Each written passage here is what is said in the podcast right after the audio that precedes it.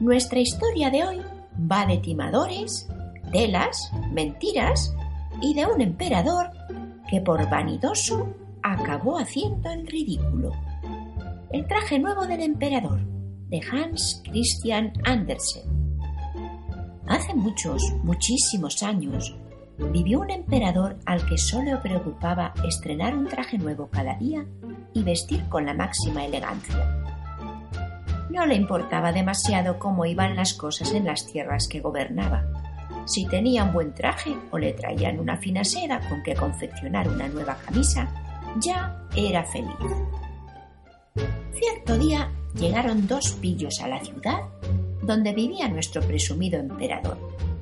Se habían enterado de aquella pasión del soberano por las telas hermosas y la ropa lujosa.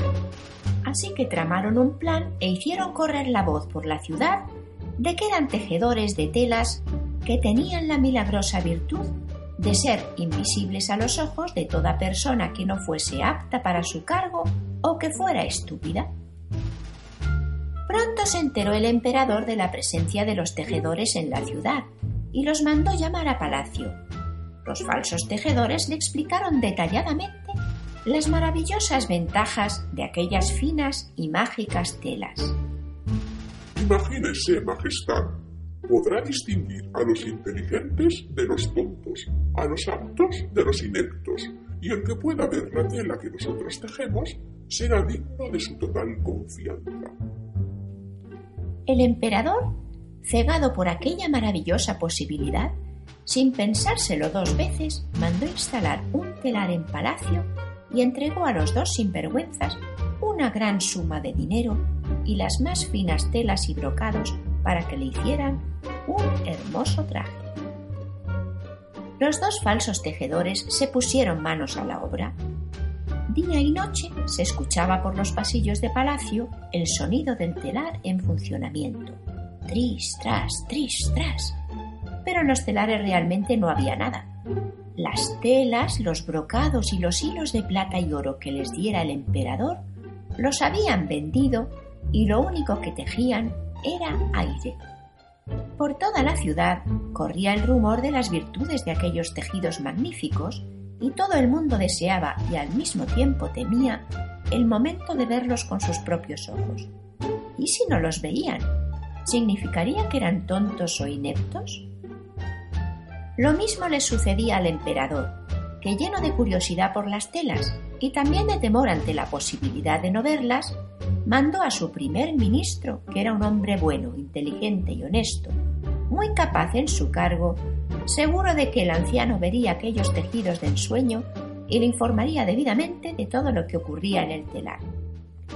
El anciano primer ministro llegó donde los dos pillos simulaban trabajar. Buenos días, señor, dijo uno de ellos. Acérquese, por favor. ¿Qué le parece el dibujo de la tela, los arabescos y las mariposas? ¿Y el color?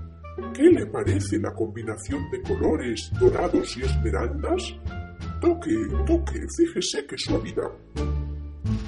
El falso tejedor le mostraba el telar vacío simulando acariciar la tela invisible. El pobre primer ministro tenía los dos ojos abiertos como sandías. No veía nada, ni telas, ni mariposas, ni colores, ni brocados, ni pedrería. Pero claro, no podía admitirlo, porque sería lo mismo que admitir que era un estúpido. De modo que le siguió la corriente a los dos tramposos, alabando los tonos y los dibujos de aquellas telas tan maravillosas. Mientras iba por los pasillos de palacio hacia las dependencias del emperador, el anciano decidió mentir. No podía admitir frente al monarca que no había podido ver nada de nada porque le habría despedido, así que le contó palabra por palabra lo que le habían dicho los falsos tejedores sobre los colores, los dibujos y la suavidad de las telas. Confiando en su ministro, el emperador fue muy contento y sonriente hacia la estancia de los telares, y allí le recibieron con reverencias y grandes aspavientos los dos bandidos. Al emperador se le congeló la sonrisa en la cara al ver los telares vacíos. No veía nada de nada. ¿Acaso era tonto o inepto? De ningún modo iba a admitirlo, así que recordó lo que le había contado su primer ministro y le siguió la corriente a los falsos tejedores que le contaban toda suerte de cosas sobre los tejidos y los colores de las telas. Hermosísima, sin duda, dijo. ¿Desea su majestad un traje para lucirlo en el desfile? Todos podrán admirarle y alabarle. El emperador dudó un momento, pero como era vanidoso y presumido, enseguida accedió. Los falsos tejedores pasaron más días y más noches confeccionando el prodigioso traje hasta que estuvo listo y llamaron al emperador para probárselo. Majestad, ¿qué le parece? El emperador, que había ido a probarse el traje junto a sus caballeros principales, fingió complacerse con las maravillas de los pantalones y del manto, de la suavidad de la camisa y de los colores magníficos del conjunto. También los caballeros fingieron admiración ante tales preciosidades, aunque en realidad no veían nada de nada. Los dos pillos ayudaron al emperador a ponerse las mágicas prendas y pidieron a los caballeros que llevaran la cola del inexistente manto. Una vez listos, comenzaron el desfile. Toda la ciudad aguardaba expectante el paso del emperador con sus nuevas vestiduras y quedaron boquiabiertos al verle aparecer.